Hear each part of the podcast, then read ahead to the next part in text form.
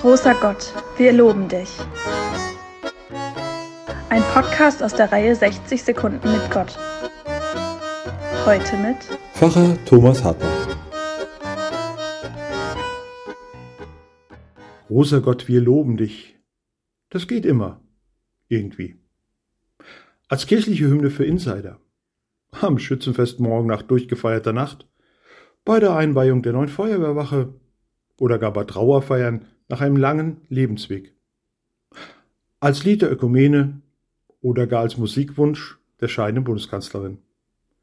Das alte Kirchenlied kann auch als hochaktuelles Statement zu den drängendsten Fragen unserer Zeit dienen. Etwa als Aufruf zur Bewahrung der Schöpfung angesichts des Klimawandels. Himmel, Erde, Luft und Meere sind erfüllt von deinem Ruhm, alles ist dein Eigentum oder als Trost angesichts einer zu erwartenden Corona-Welle im Herbst.